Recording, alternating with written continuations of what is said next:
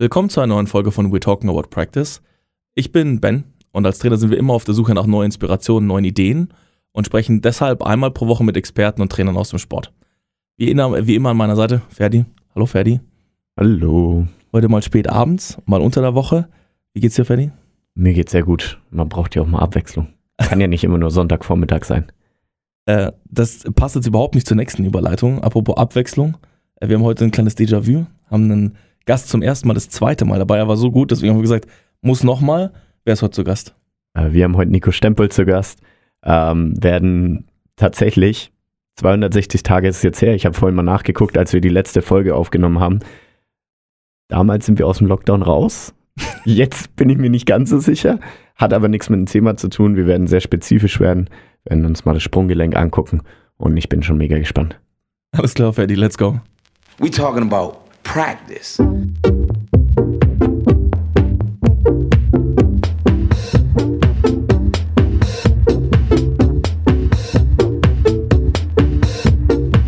know it's before talking about practice.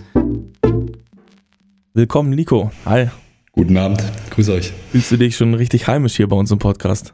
Ich fühle mich so sehr heimisch, ja. Ich äh, fühle mich auch geehrt, dass ich äh, der Erste bin, der zum zweiten Mal hier sein darf. Bei dir hat sich ja auch ganz, ganz viel verändert, muss man ehrlich sagen. Deswegen konnten wir gar nicht um dich herumkommen eigentlich. Ähm, ähm, du hast ja nach dem Podcast und dem letzten Podcast uns gesagt, du liebst es, mit Individualathleten zu arbeiten. Jetzt Richtig. schaut man sich deinen Karriereweg an. Jetzt bist du, du hast kein Individualathlet mehr. Was, was machst du denn jetzt gerade? Ja, also mein äh, Berufsweg hat sich insofern geändert, ähm, dass ich von der Betreuung individueller Sportler, die Teamsport auch äh, ausgeübt haben, ähm, jetzt in die Mannschaftsbetreuung gewechselt bin, ähm, was ich die vergangenen vier Jahre eigentlich schon immer so nebenbei gemacht habe oder sporadisch, wenn es eben möglich gewesen ist, ähm, aber nie zu einer komplett ähm, ja, Vollzeitanstellung gereicht hat. Ähm, und ja, jetzt bin ich aus dem wunderschönen Westen Deutschlands, aus Essen nach Hamburg gezogen und seit ähm, ja, Beginn der Saison 21-22 in der Basketball-Bundesliga bei den Hamburg Towers heimisch. Was, was sind deine ersten Eindrücke? Wie gefällt's dir? Ähm, vieles anders, vieles neu, ähm, was ich auch erwartet hatte. Wäre ja blöd gewesen, wenn äh, es ähnlich oder gleich geblieben wäre. Und ähm, ja, ich fühle mich sehr wohl. Ich wurde von Anfang an sehr, sehr gut aufgenommen hier in Hamburg. Ähm, vom beruflichen, aber auch vom privaten Umfeld, welches äh, sich quasi um meine Freundin hier rum ähm, erstreckt. Und ähm, ja, deswegen habe ich äh, eigentlich keine Probleme gehabt, mich einzugewöhnen, mich einzuleben. Und bin seit dem Moment, wo wir hier jetzt in Hamburg sind, ähm, sehr, sehr glücklich und ähm, habe Spaß. Wir hatten ja auch schon mal die Chance, äh, die Arena zu sehen. Oder wir waren auf jeden Fall mal vor der Arena gestanden. Ist Ja. auf jeden Fall ein schöner Arbeitsplatz. Glückwunsch dazu, Nico. Vielen Das Dank. ist echt eine schöne, kompakte Arena. Ähm, hat sich deine Meinung ein bisschen geändert? Äh, hat sich deine Meinung geändert in, dem, in der Bewertung von Teamsport, Betreuung und Individualsport? Das Schätzt du den Teamsport? Ich schätze, ich, ich schätze beides sehr und es ist einfach eine andere Form ähm, des, des täglichen Umganges miteinander. Und ähm, ich würde da gar nicht das eine über das andere stellen, sondern äh, bin froh, jetzt das, was ich jetzt machen kann und darf, ähm, so in ja, Vollzeit, vollen Zügen äh, genießen und ausüben zu dürfen. Und ähm, bin aber auch genauso froh darüber, das äh, vorher gemacht zu haben, was ich getan habe, ähm, weil genau das eben diese, diese Erfahrungen sind, welche ich alle sammeln möchte und ähm, weiter sammeln werde, hoffentlich. Ähm, ja, und das mir hoffentlich zu meinem bestmöglichen physiotherapeutischen Wissensschatz beiträgt. Ich habe schon gesagt, heute wollen wir ein bisschen spezifischer werden. Äh, wir haben heute ein Thema dabei, das glaube ich, ich bin noch nicht drum rumgekommen. Ich glaube, viele andere, die vor allem im Hallensport äh, unterwegs sind, sind auch noch nicht drum rumgekommen. Heute soll es ein bisschen so um Sprunggelenksverletzung gehen ähm, und das Return to Play nach Sprunggelenksverletzung. Ich habe im Vorhinein, äh, vor der Podcast-Episode, mir, mal- mir mal angeguckt, äh, wie viel Prozent äh, der Verletzungen im Basketball 2017 ähm, im Sprunggelenk waren, von, von allen Verletzungen gesehen. Es sind tatsächlich 20 Prozent. Ähm, mit Abstand oder mit einem ordentlichen Abstand die meisten Ähm, 16% hat das Knie, 13% der Oberschenkel, 7% äh, der Kopf und dann sind wir nur noch so im äh, 4 bis 1% Bereich unterwegs. Das heißt, das Thema ist durchaus relevant. Ähm, und um erstmal ganz mit den Basics einzusteigen ist, Nico, wie entsteht eine äh, Fußgelenksverletzung? Würdest du das eher in der Kategorie Vorbelastung, nicht genug Training oder dummer Zufall einteilen? Und was ist, was sind deine ersten Gedanken dazu? Also zur Entstehung von Sprunglinksverletzungen gibt es, glaube ich, erstmal ganz grob gesagt so die zwei Hauptursachen oder Hauptkategorien, wo man einmal sagen kann, es gibt die Verletzungs, den Verletzungshergang mit Kontakt eines Gegenspielers oder dass man irgendwo gegenläuft ähm, und die Verletzung ohne Kontakt, wo der Mensch selber einfach von sich heraus eine Bewegung ähm, einleitet, initiiert, die dann zu einer Verletzung einer Struktur führt. Und ähm, ich glaube, das ist so das ganz, ganz Grobe, was man erstmal dazu sagen kann, was ist, wie, wie das überhaupt entsteht. Und dann, wenn man das auf struktureller Ebene sieht, ist es am Ende des Tages eigentlich bei jeder Verletzung so. Eine Verletzung entsteht immer, wenn der Load oder der Stress oder die Belastung, welche auf eine Struktur einwirkt, größer und höher ist als die Belastbarkeit oder die Fähigkeit, diesen Stress zu absorbieren. Und dann wird Gewebe am Ende des Tages geschädigt. Das ist, glaube ich, ganz grob und äh, allumfassend für alle Verletzungen erstmal so ähm, ja, zutreffend. Ich glaube, jeder, der schon mal in der Halle stand als Trainer, vor allem kennt äh, Sprunggelenksverletzungen, die sind zum Glück auch in den meisten Fällen nicht allzu schlimm. Wie kann man das vielleicht einteilen nach, dem, nach der, ähm, nach der Schwere der Verletzung? Welche Stufen von Sprunggelenksverletzungen gibt es? Also erstmal muss man dann wahrscheinlich noch mal ein bisschen differenzieren zwischen Fraktur und äh, Weichteilverletzung. Ja, Fraktur ist dann in der Regel Knochenverletzung und da gibt es ähm, ja so eine chirurgische Einteilung mehr oder, oder orthopädische Einteilung von Weber ABC und Maisonneuve-Fraktur. Das sind mehr so die ähm, äußeren, also lateralen Sprunggelenksfrakturen, welche dann ähm, über Weber ABC eben eine, eine bestimmte Höhe, anatomische Höhe definiert sind. Weber A zum Beispiel ist unterhalb des Knöchels quasi, wo ähm, eine Fraktur entsteht und das Syndesmoseband ähm, nicht verletzt ist. Und wenn man dann mal ein bisschen springt Richtung Weber C, ist es eine äh, Fraktur des Wadenbeins, ähm, welches äh, überhalb der Syndesmose ist, mit Syndesmoseverletzung und ähm, einer weiteren Bandstruktur, welche dort mit verletzt wird. Ähm, was aber viel häufiger ist, zum Glück, sind dann eben die Weichteilverletzungen. Wenn es andauernd Frakturen gäbe, wäre das, äh, glaube ich, sehr verheerend. Und da teilt man in der Regel den Grad 1, 2, 3 ein. Ne? Also ganz, ganz simpel. Da ähm, spricht man in der Regel bei einer Grad 1 Verletzung, was Bänder angeht, davon, dass ähm, eine minimale Verletzung von ja, Bänderfasern vorhanden ist, aber das Band schon in einer Kontinuität insgesamt eigentlich noch vorhanden ist. Ähm, das ist in der Regel milde bis sehr schmerzhaft tatsächlich, obwohl die Struktur nicht so riesigen Schaden genommen hat und geht auch mit einer Schwellung einher. Im Grad 2 ist der Schmerz ähnlich, häufig nochmal etwas intensiver. Jedoch ähm, sind dort äh, größere Bänderfaser oder Faserverletzungen der, der ähm, Bänder zu sehen. Und im Grad 3 ist es dann so, dass man eine vollständige Ruptur hat. Also Grad 2 wäre dann so eine Teilruptur. Wenn man sagt, okay, ähm, das Band besteht aus fünf Fasern, dann sind da drei von durch, dann wäre das eher Grad 2. Und bei Grad 3 sind dann alle der fünf Fasern, ähm, um es einfach mal simpel runterzubrechen, durch, welches dann zum Beispiel auch mit einer kompletten ähm, Schmerzlosigkeit einhergehen kann. Also Schmerz sollte man nicht als Indikator dafür nehmen, wie verheerend ähm, die Verletzung jetzt gerade ist. Ähm, natürlich, wenn man sieht, das ist eine offene Fraktur und da guckt ein Knochen raus und der Mensch hat keinen Schmerz, dann kann man nicht sagen, das ist nichts. Aber gerade bei nicht ähm, sichtbaren Verletzungen im Sinne davon, dass äh, die Haut nicht durchtrennt ist oder ähnliches und der Mensch wenig Schmerz hat, aber das Trauma schon heftig gewesen ist, kann es sein, dass einfach die Struktur schon durch ist und deswegen auch keine Nozizeption, also die Wahrnehmung ähm, von oder die Interpretation von Schmerz am Ende des Tages da ist. Ich persönlich kenne das, ähm, dass sich dann Sprunggelenk verletzt, man geht zum Arzt, beim Arzt ähm, dreht er ein bisschen am Sprunggelenk, sagt dann tut's hier weh, tut's da weh.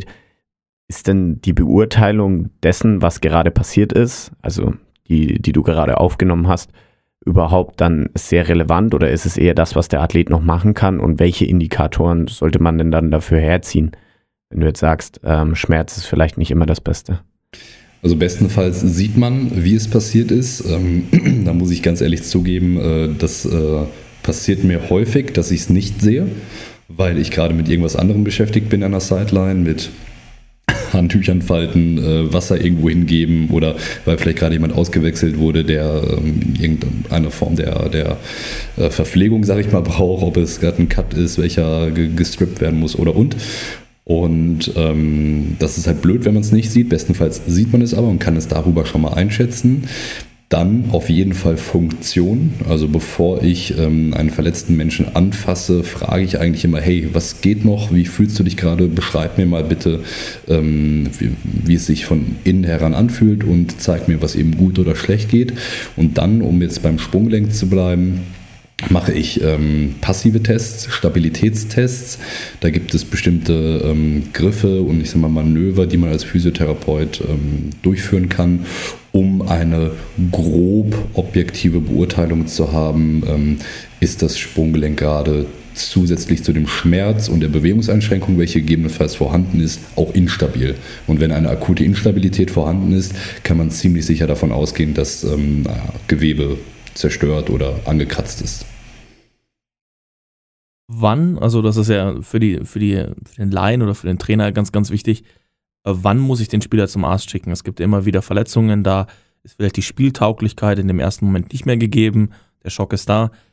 Welche Indikatoren sind auf jeden Fall Zeichen dafür, dass man auf jeden Fall äh, einen Arzt aufsuchen sollte? Es gibt immer ähm, ja, relativ objektive Faktoren tatsächlich, die ich da gerne ähm, zur, zur, zur Rate nehme, für mich selber oder auch für andere.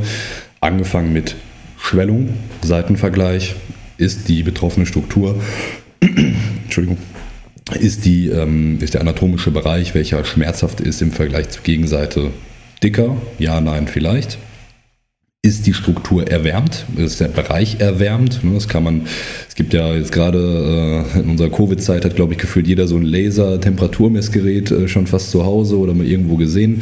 Ähm, so eins habe ich auf jeden Fall auch immer dabei und damit kann man dann relativ ähm, nicht nur relativ, sondern sehr objektiv eben Unterschied ähm, zwischen rechts und links nochmal feststellen. Dann natürlich ähm, ist Haut oder irgendwas offensichtlich beschädigt. Wenn ja und man sieht ähm, eine Einblutung unter der Haut, ähm, dass sich das schon in irgendeiner Art und Weise verfärbt hat, ist das auch schon mal nicht so top. Ähm, und dann eben ein Unterschied zwischen aktiver und passiver Beweglichkeit. Also wenn ich jetzt ähm, einen Athleten habe, der sich verletzt hat und der sagt, ah, ich kann meinen Fuß nicht mehr so gut strecken, ähm, ist das okay, ist das eine, eine, Information, die ich erstmal aufnehme. Dann versuche ich das passiv in der Regel nochmal zu imitieren, wo ich sage, okay, bis dahin hast du mir gezeigt, geht es nicht gut und dann versuche ich nochmal weiterzugehen. Wenn es nicht mehr weitergeht, und es aber eigentlich gewohnt ist, dann gerne wieder Vergleich zur Gegenseite, dass es eigentlich weitergeht, ist das auch schon mal nicht so cool.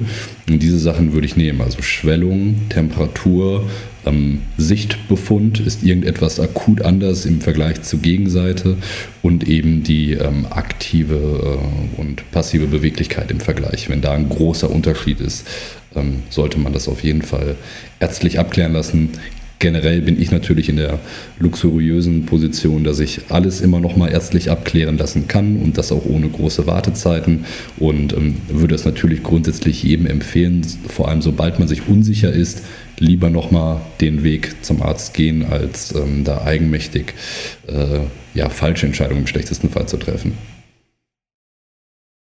Wir würden heute gerne ein bisschen mehr mit dir in die Praxis gehen ähm, mhm. und vielleicht so einen äh, von einem Start der Verletzung bis hin zu der actual Return-to-Play-Situation, also der Situation, wenn der Spieler wieder in der Lage ist, zurück aufs Spielfeld zu kommen und am Wettkampf teilzunehmen.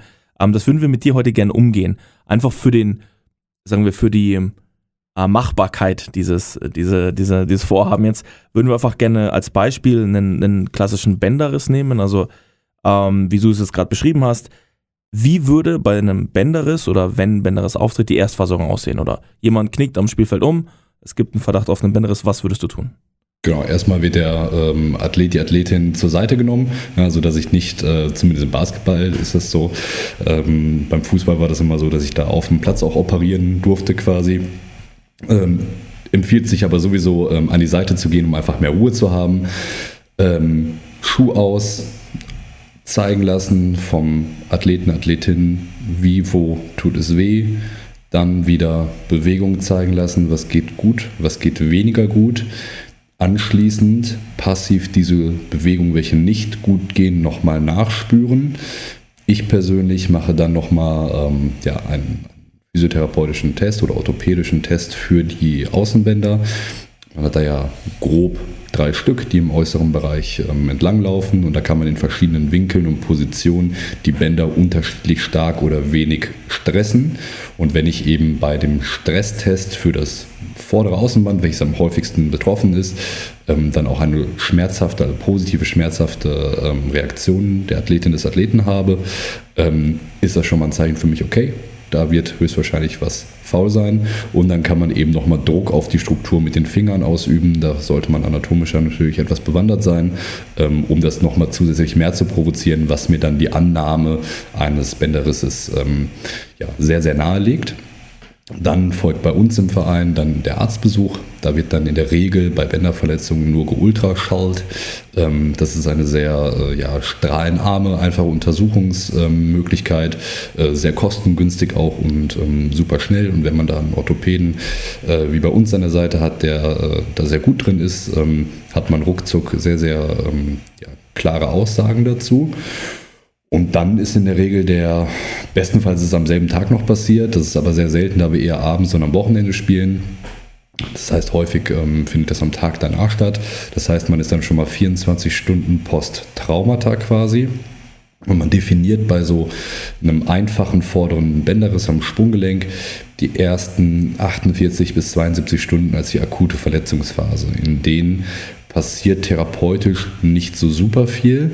Ähm, wo ich ein großer Fan von bin und auch gute Erfahrungen mit gemacht habe, ist, dass wenn der Schmerz aushaltbar ist und das Sprunggelenk mit der Schwellung nicht so extrem vollgelaufen ist, dass es dadurch quasi ähm, ja, druckschmerzhaft von innen ist, nur so ein Pochen im Gelenk ist und nicht richtig belastet werden kann, dann immer im, dazu nehme ich dann gerne so eine, so eine Schmerzskala von 0 bis 10 hat sicherlich auch schon mal jeder gehört, 10 ist maximaler Schmerz, 0 ist gar kein Schmerz, dass, diese, dass die Athleten sich in einer Schmerzskalenbereich von 0 bis 3 schon insofern belasten, dass das Sprunggelenk etwas Input bekommt. Weil häufig ist das so oder in der Vergangenheit so gewesen, dass nach Sprunglängsverletzungen direkt alles immobilisiert wird und geschient und nichts mehr bewegt wird.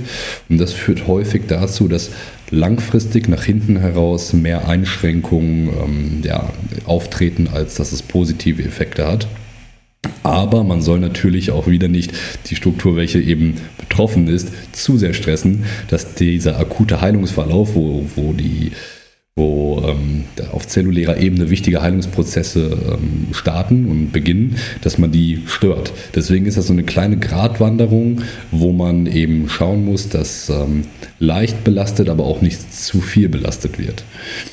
Nach diesen 72 Stunden der akuten ähm, Wundheilungsphase ist es dann in der Regel so, dass ähm, die Athleten spätestens wieder bei mir sind. Eigentlich ist es aber seit Tag 1, Tag 2, Tag 3 so, dass ähm, ständige Begleitung meiner Person äh, stattfindet.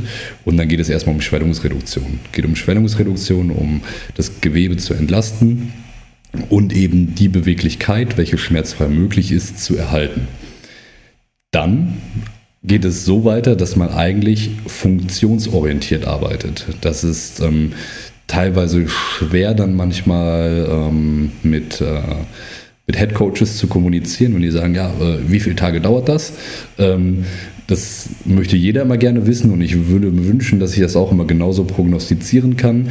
Aber man muss da wirklich ähm, ja, funktionsorientiert äh, mit dem Athleten, mit der Athletin arbeiten und dann schauen, okay, ähm, was kannst du heute, wie sehr können wir es steigern und dann wird das Step by Step aufgebaut. Vielleicht ähm, nochmal ganz kurz zur Erstversorgung. Mhm. Gerade wenn man jetzt keinen Physiotherapeuten hat, ähm, habe ich in meiner persönlichen Spielerkarriere vor einigen Jahren immer noch gehört, man muss unbedingt den Schuh anbehalten bei Sprunggelenksverletzungen und möglichst schön extrem zuschnüren. Mhm. Stimmt das ja oder nein?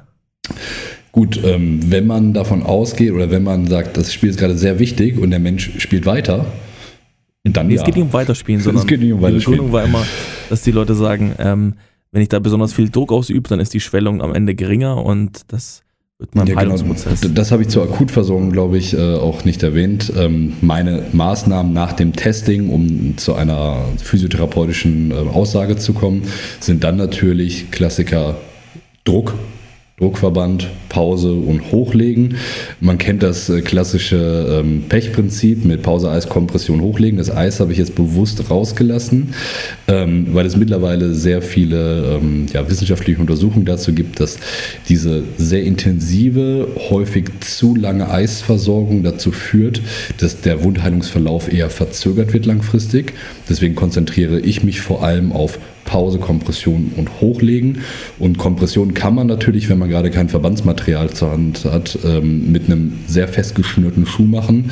Bestenfalls macht man das aber mit einer äh, dafür ähm, ja, ausgelegten Bandage oder äh, irgendeinem Verband. Und das ist das, was ich in der Regel anwende. Eis findet bei mir insofern Anwendung, dass wenn die Menschen sehr schmerzempfindlich sind, dass ich sage, okay, du kannst jetzt in einem Rahmen von drei bis fünf Minuten dir da ein leichtes Kältepack draufpacken, aber da wird jetzt nicht ähm, eine gesamte Packung Eis für zehn Minuten draufgehalten. Und dann ist das auch bei mir der Fall, dass ich sage, okay, diese drei bis fünf, manchmal auch sechs, sieben Minuten kann diese leichte Kälteversorgung stattfinden. Und dann wird aber auch mindestens für 45 bis 60 Minuten wieder quasi diese Eiskompresse, Kühlungskompresse ähm, vom, von der betroffenen Stelle genommen, um dann später wieder in einem kurzen Intervall nochmal zu kühlen, wenn es darum geht, die Schmerzempfindlichkeit zu reduzieren. Ähm, für die akute Schwellung ist das jetzt nicht mein Mittel der Wahl, da habe ich lieber einen guten ähm, Kompressionsverband. Bevor ich jetzt die nächste Frage stelle, man sollte vielleicht die Leute nicht unbedingt dazu encouragen, das zu tun.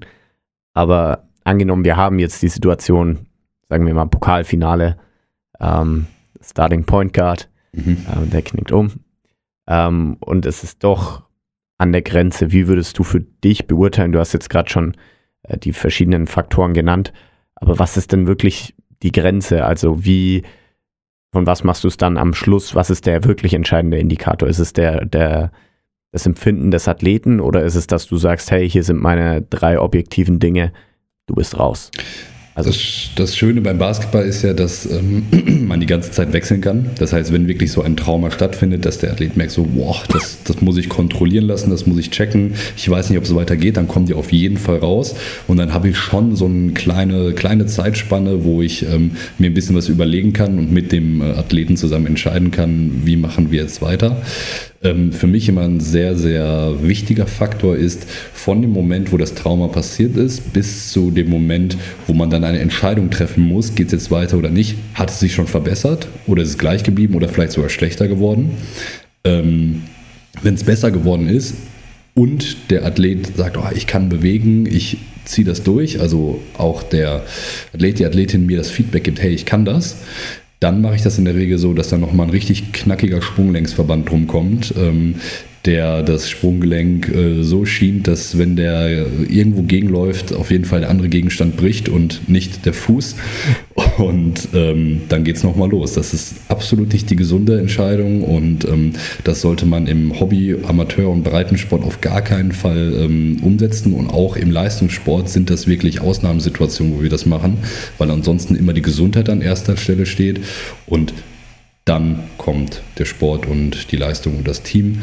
Ähm, das möchten Trainer natürlich manchmal anders, aber das ist mein Anspruch ähm, an meinen Job und auch an die Menschen, mit denen ich arbeite, dass ich denen bewusst nicht Schaden zufüge, vor allem gegen deren Willen.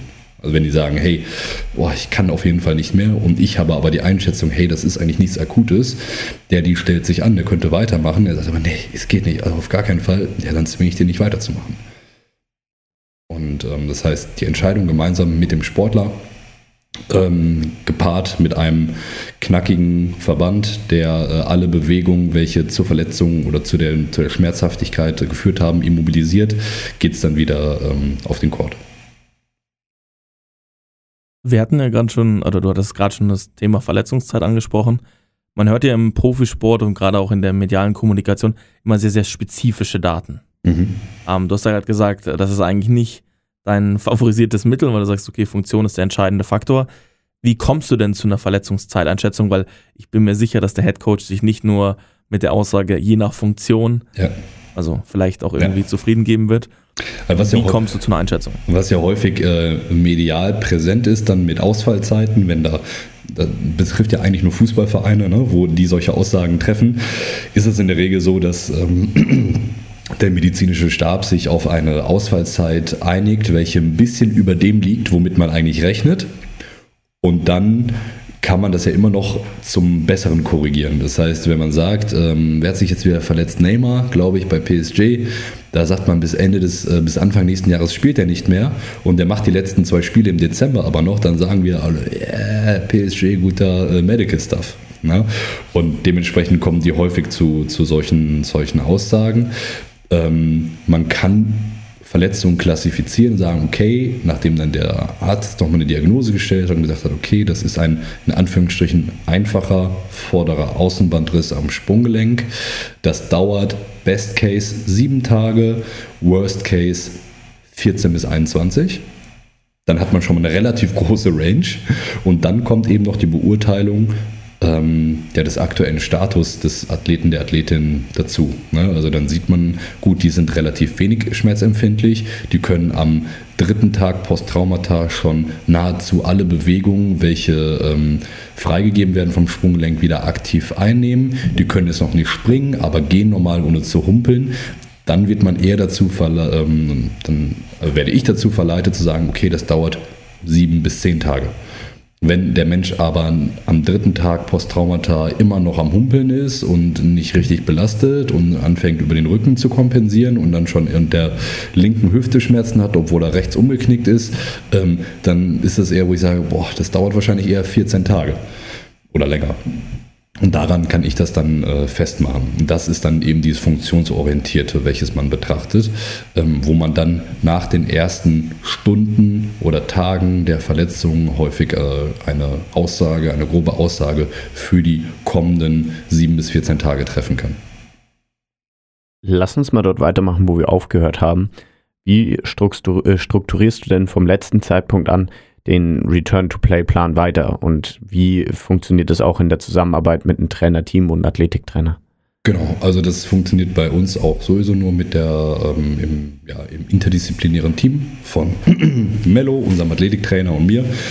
Ähm, da haben wir das für uns so aufgeteilt, dass ich für die akute Phase quasi und die Funktionsbereiche zuständig bin, insofern, dass ich schaue, dass das Sprunggelenk schwellungsfrei wird, das Sprunggelenk bestmöglich schmerzfrei wird, das Sprunggelenk bestmöglich aktiv frei beweglich ist und wir dann anfangen eben mit Gewichtsübernahme auf die verletzte Struktur, das ist auch noch meine Aufgabe, ähm, und dann ins langsame dynamische Bewegen zu kommen, wo dann der Athletiktrainer übernimmt. Und dann ist das in der Regel so eine Form der Kombinationsarbeit, wo ich ein Stück weit vorarbeite, dass das Sprunggelenk bestmöglich für den aktuellen Status funktioniert und der Athletiktrainer ähm, ja, die weiteren progressiven Schritte einleitet, ähm, genau, die dann übers ähm, Gewicht übernehmen auf der Struktur, bis hin ins dynamische Arbeiten, bis hin ins Springen, bis hin in Richtungswechsel gehen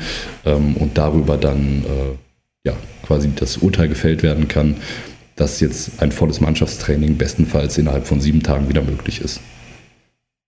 Würdest du ähm, gewisse Meilensteine setzen und da vielleicht auch ganz kurz Exkurs zu generellen Verletzungen und auch anderen Verletzungen? Sagst du dann immer so, Meilenstein 1 ist erreicht, er konnte 100% seines davorigen Gewichts irgendwie, irgendwie aushalten oder schmerzfrei aushalten.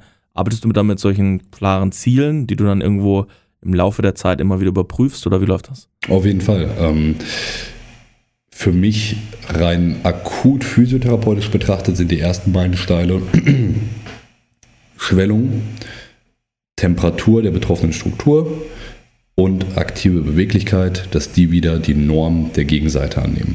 Das ist erstmal ganz easy und das ist äh, ohne zusätzliche Belastung von außen. Das sind relativ, ja, ich sag mal, einfache Parameter, ähm, die für mich aber Meilensteine in der, in der Therapie darstellen, bevor ich sage, hey, jetzt kannst du mehr machen. Weil wenn das Sprunggelenk immer noch erwärmt ist, immer noch geschwollen ist und nicht gut beweglich, dann macht es absolut keinen Sinn, den Menschen in dynamische Bewegungen zu bringen, wo er das volle Gewicht auf ähm, die Struktur, auf das Außenband in dem Fall übernimmt.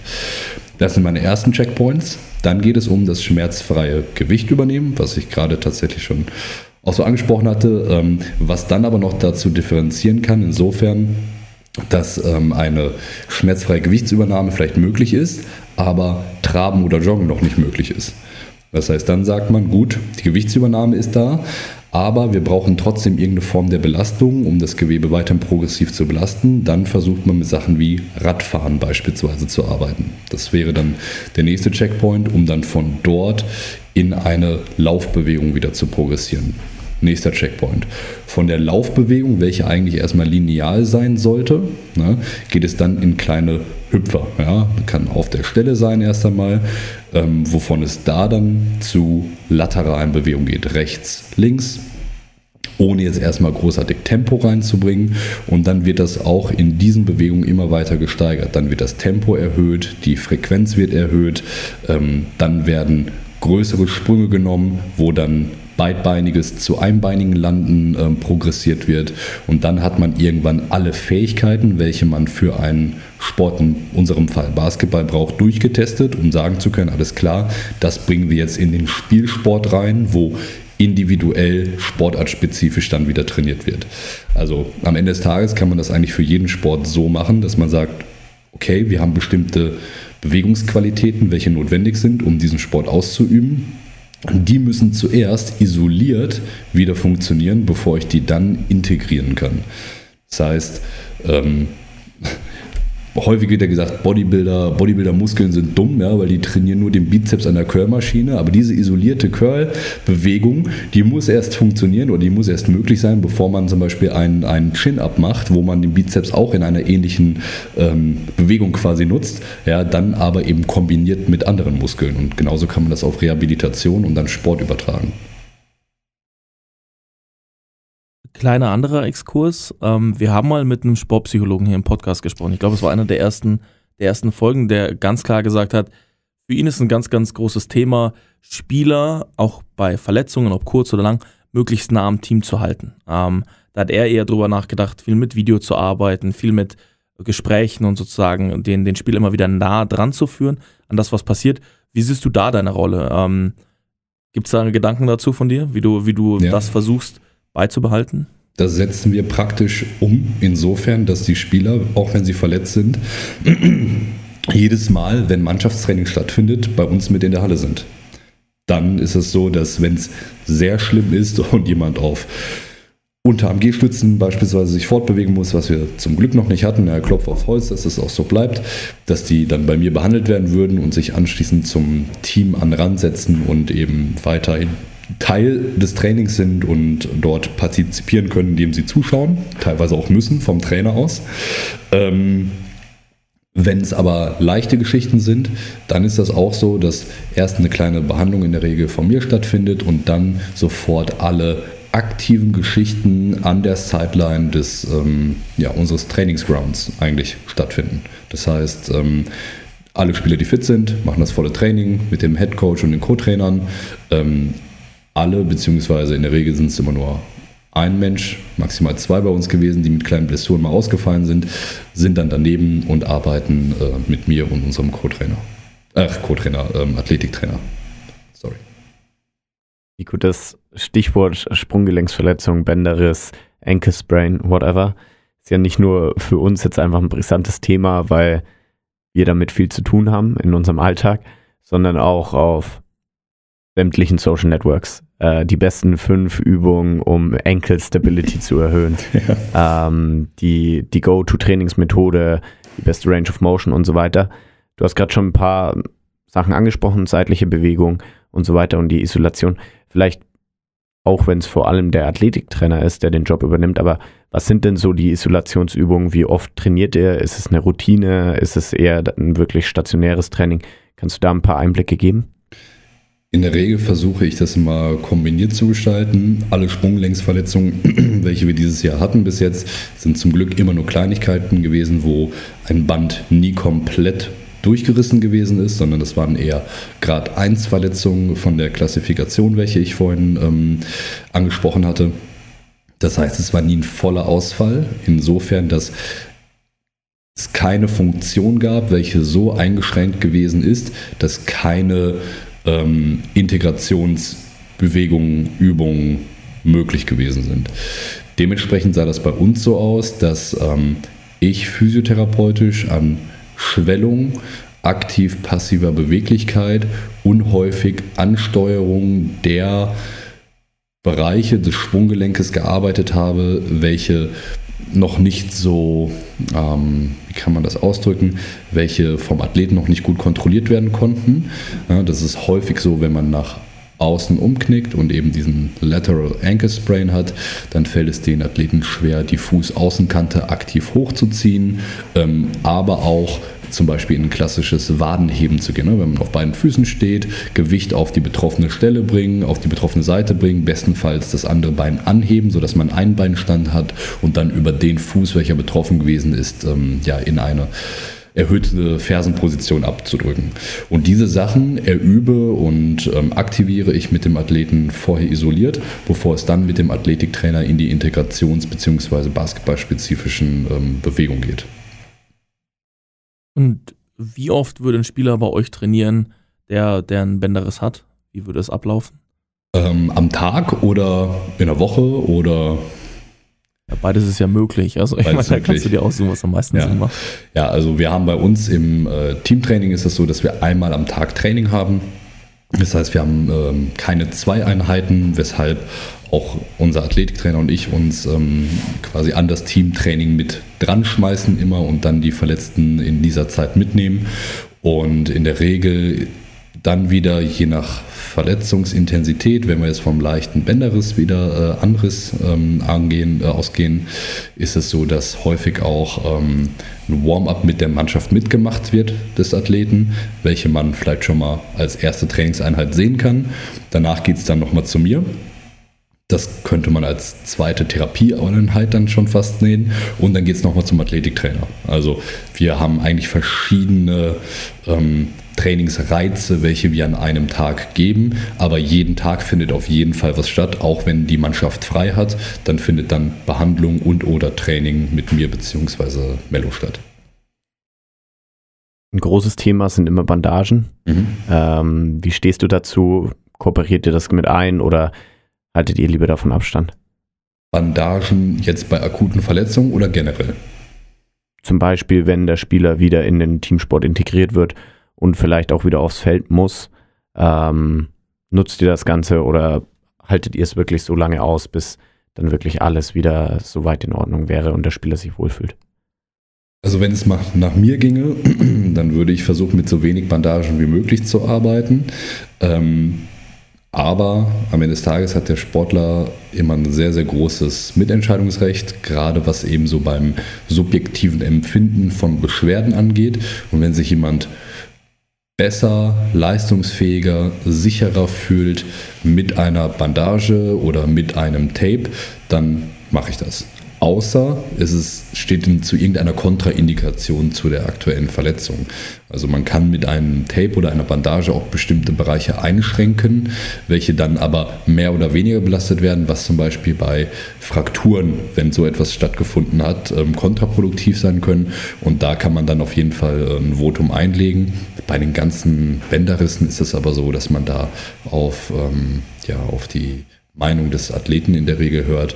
Und es macht vor allem Sinn, wenn jemand schon eine Historie an Bänderverletzungen gehabt hat. Ja, also der ist schon in, seinem, in seiner Basketballkarriere 27 Mal umgeknickt und hat sich dabei schon ähm, gefühlt 35 Mal ein Band gerissen. Ja, dann ähm, ist das in der Regel so, dass sie eh schon immer mit Tape trainiert haben und dann auch wieder ein Tape nach der Verletzung haben wollen, weil sie es auch schon immer so gemacht haben. Und dann arbeiten wir natürlich trotzdem an möglichst präventiven Maßnahmen weiter nach der Verletzung, geben den Athleten aber auch äh, die Sicherheit, die externe Sicherheit des Tapes oder der Bandage. Wenn ihr jetzt die meisten Meilensteine hinter euch gebracht habt, das heißt, die meisten Funktionalitäten sind wieder zurückgekehrt, man hat ähm, es wieder geschafft, auch punktuelle Mannschaftstraining teilzunehmen. Wie entscheidet ihr, wann ist der Spieler Return to Training und wann ist der Spieler Return to Play?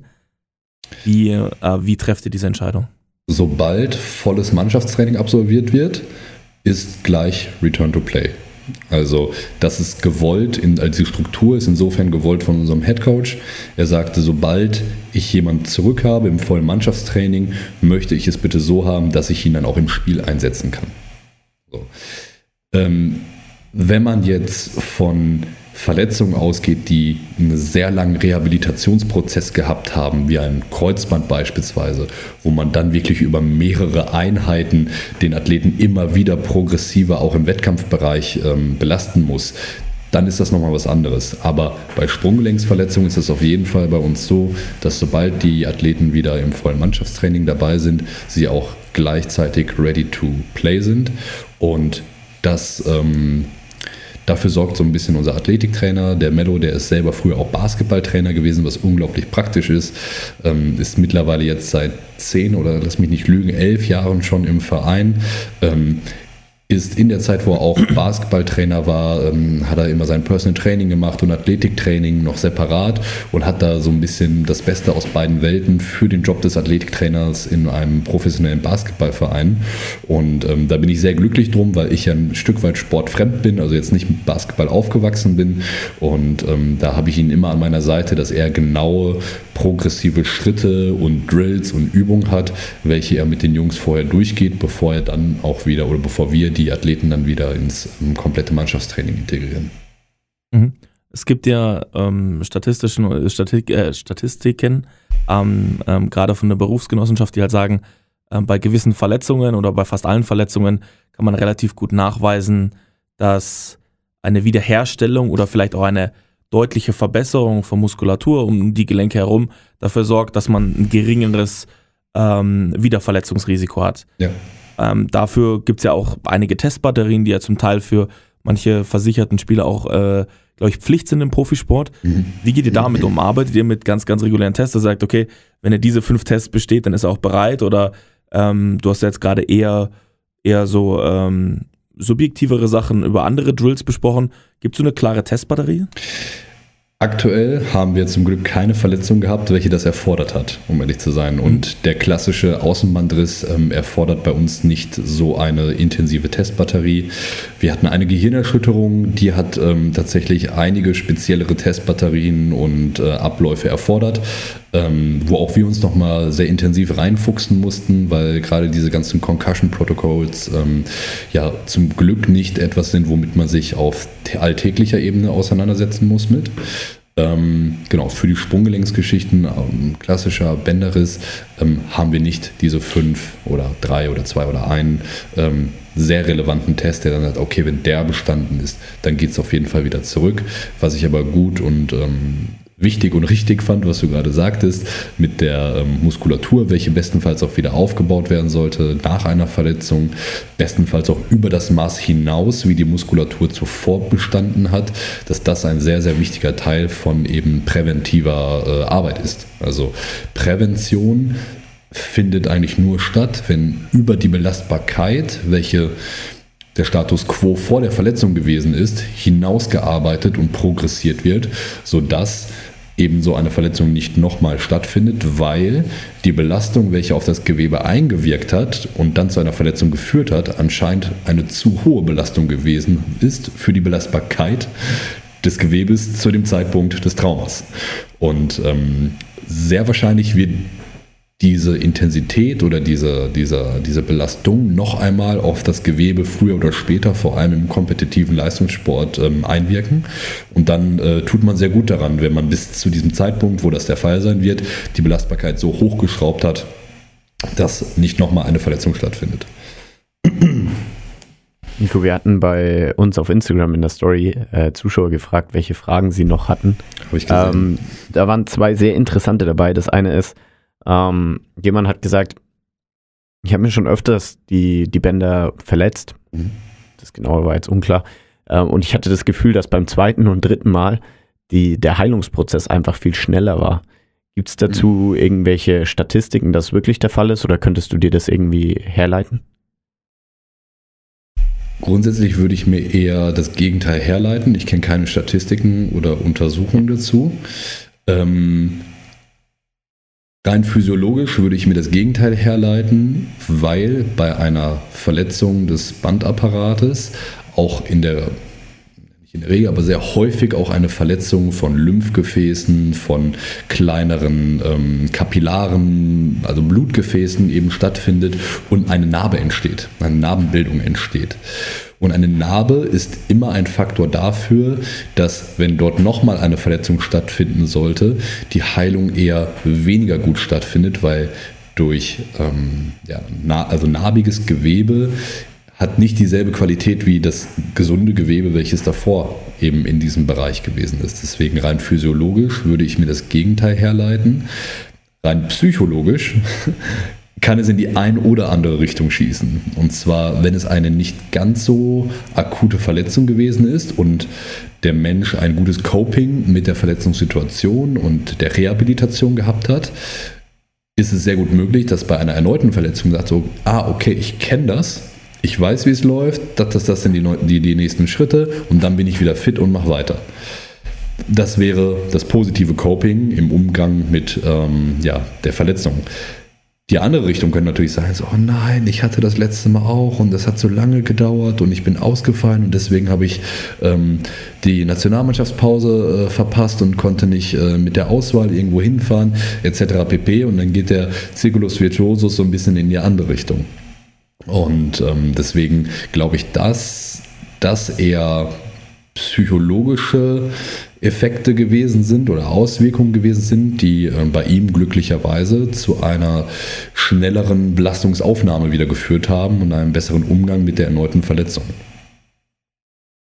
Die zweite Frage äh, ging äh, in die Richtung Bewegungsradius. Ähm, oftmals ist es ja so, dass man nach einer Sprunggelenksverletzung einen eingeschränkten Bewegungsradius weiß. Und da war die Frage einfach, inwieweit ist es überhaupt schlimm, dass der eingeschränkt ist und ob ihr daran arbeitet, um das wieder besser zu machen, weil es ein Faktor ist. Ist es insofern schlimm oder nicht optimal, wenn der Bewegungsradius im Vergleich zur Gegenseite eingeschränkt ist?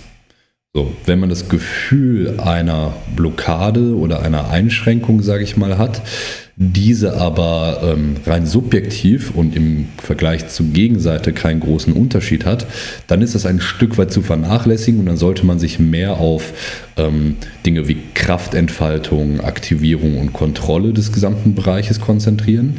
Ähm, ist es aber jedoch ein großer Unterschied zur Gegenseite, ist es insofern wichtig und sinnvoll, da dadurch die Bewegungsmuster höchstwahrscheinlich anders sind auf der betroffenen Seite.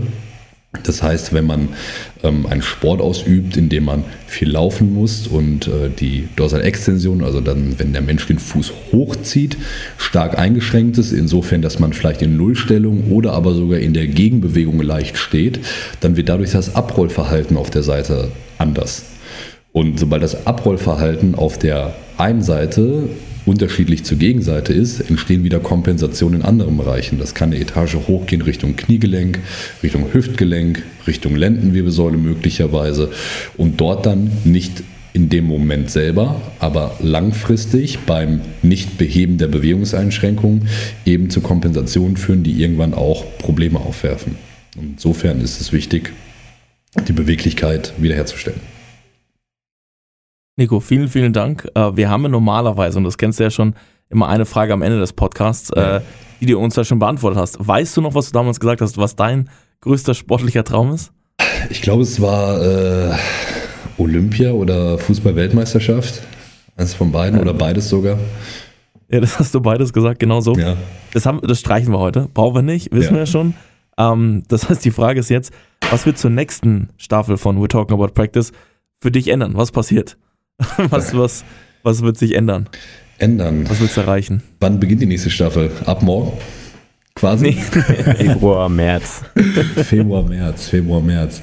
Ich glaube, dass ich bis dahin gar nicht so viel geändert haben werde, sondern ähm, erstmal froh sein werde um die ganzen weiteren Erfahrungen, welche ich bis dahin in meiner ersten Basketballsaison ähm, habe sammeln dürfen.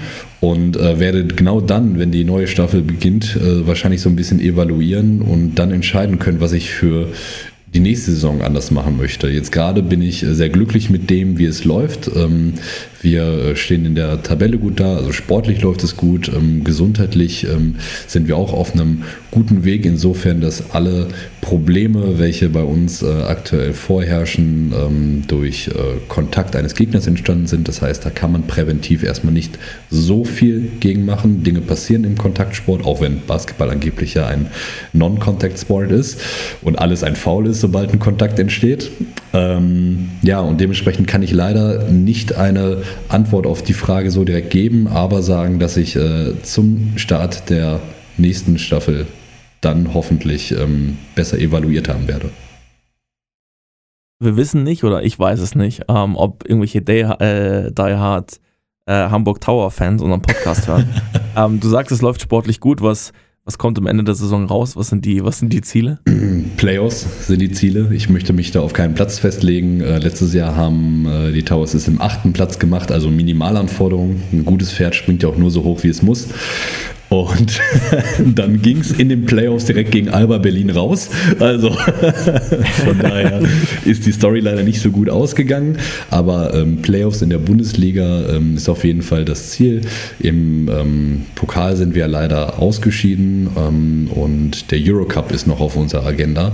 Und da das ähm, das allererste Mal ist, dass ähm, wir als Verein dort Teilnehmer sind, sind die Erwartungen jetzt nicht da, dass wir den gewinnen. Um jede Runde, äh, die wir es aber weiter weitermachen, sind wir alle sehr glücklich und ähm, das ist, glaube ich, auch das sportliche Ziel von jedem, ähm, können das aber nicht ganz klar definieren, dass das auf jeden Fall unser Anspruch ist. Jeder, der Nico äh, weiterverfolgen will und äh, ihn auch auf der Reise bei den Hamburg Towers begleiten will, kann auch einfach in die Shownotes reingucken. Da, da werde ich wie das letzte Mal wieder den Instagram-Kanal verlinken. Und ich würde sagen, ansonsten hoffe ich, dass wir das nächste Mal dann äh, hier im Studio feiern können, dass Alba Berlin geschlagen wurde. ähm, und und freue mich dann auf jeden Fall auf das nächste Mal. Nico, vielen, vielen Dank. Mach's gut. Ich wünsche dir noch einen schönen Abend und bis zum nächsten Mal. Wünsche ich euch auch. Es war mir eine Freude. Ciao, ciao. Haut rein. Ciao, ciao. ciao. Ihr habt gerade die neueste Folge von We Talking About Practice gehört. Wenn ihr weitere Informationen zu unserem Gast sucht, hilft ein Blick in die Shownotes. Dort findet ihr alle wichtigen Links und Kontaktinformationen. Ebenso freuen wir uns über eure Wünsche und Anregungen. Schickt uns euer Feedback unter podcast.blindside.pro oder Blindside App auf Instagram. Wir hoffen, es hat euch gefallen. Bis zur nächsten Episode bei We're Talking About Practice. Euer Ferdi und Ben.